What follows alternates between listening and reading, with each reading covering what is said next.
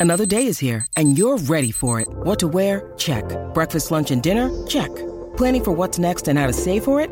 That's where Bank of America can help. For your financial to-dos, Bank of America has experts ready to help get you closer to your goals. Get started at one of our local financial centers or 24-7 in our mobile banking app.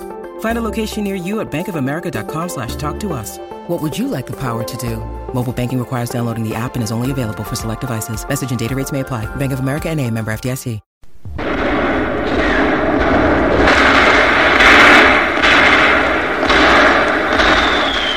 Frontera con Angola, Suráfrica, época presente. El soldado Mario Oliveira dispara contra un grupo de guerrilleros que se han hecho fuertes en un promontorio, cuando un tremendo golpe en el pecho lo derriba. Sentí, relataría Mario posteriormente, un gran dolor en el brazo y en el tórax. Jamás imaginé que una bomba me había perforado el cuerpo y estaba alojada en mi pecho.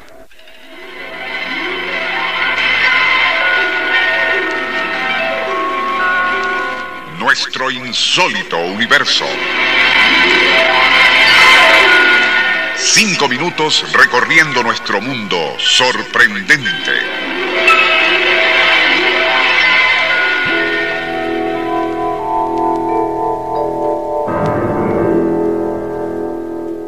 El quirófano del hospital Oshaketi, en Sudáfrica, debió ser convertido en un verdadero búnker, mientras un equipo de cirujanos, utilizando improvisados instrumentos, operaban al soldado Mario Oliveira para sacarle del pecho una granada de fusil M60. Dicho proyectil, con forma alargada, es sumamente inestable y la menor vibración puede hacerle estallar.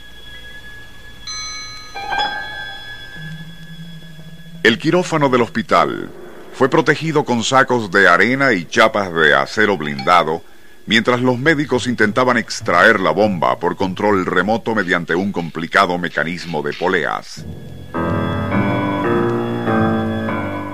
Al principio, y cuando el paciente llegó al hospital, los médicos no tenían idea de que aquella protuberancia bajo la herida en el brazo y pecho del soldado era un proyectil sin estallar y no fue sino después que las radiografías demostraron de qué se trataba y el peligro que todos corrían, pues su carga explosiva estaba intacta. Después de abrir al paciente, lograron sujetar el proyectil con grapas especiales para comenzar a sacarlo, pero cada vez se atascaba. No había otra manera de extraerlo más que haciéndolo directamente, y por ello los médicos decidieron arriesgarse procediendo como si fuese una operación común y corriente.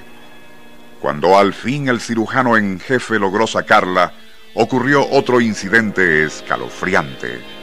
El artefacto, resbaladizo por la sangre, se le cayó de las manos. Todos se cubrieron pensando que iba a estallar, pero milagrosamente no ocurrió así. De inmediato, especialistas en explosivos Recogieron la granada y fue concluida felizmente la operación. El caso de Mario Oliveira no es único en los anales de la cirugía militar.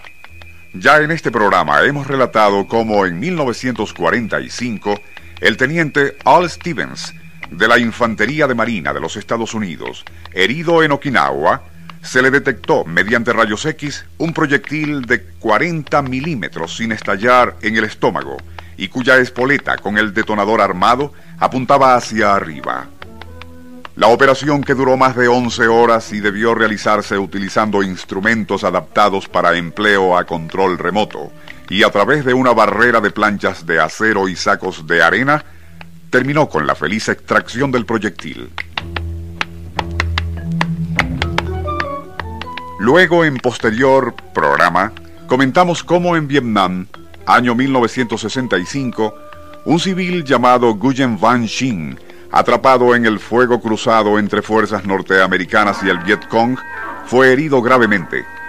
Llevado al hospital militar norteamericano, allí se le detectó incrustada entre pecho y espalda una granada de fusil ruso y cuyo poder explosivo esparce fragmentos a una velocidad de 4.800 pies por segundo.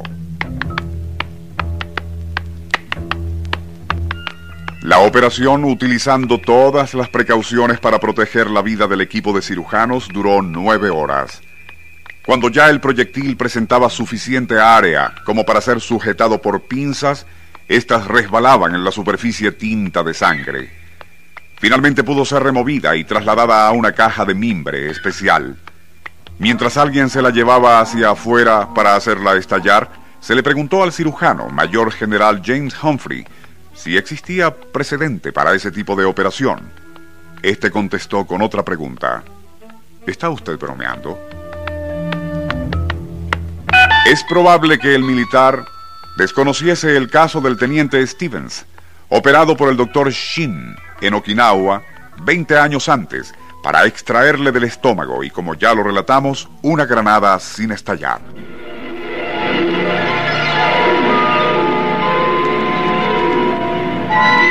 nuestro insólito universo.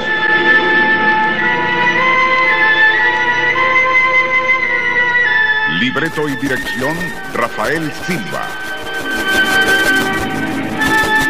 Operador, Francisco Enrique Mijares. Les narró Porfirio Torres.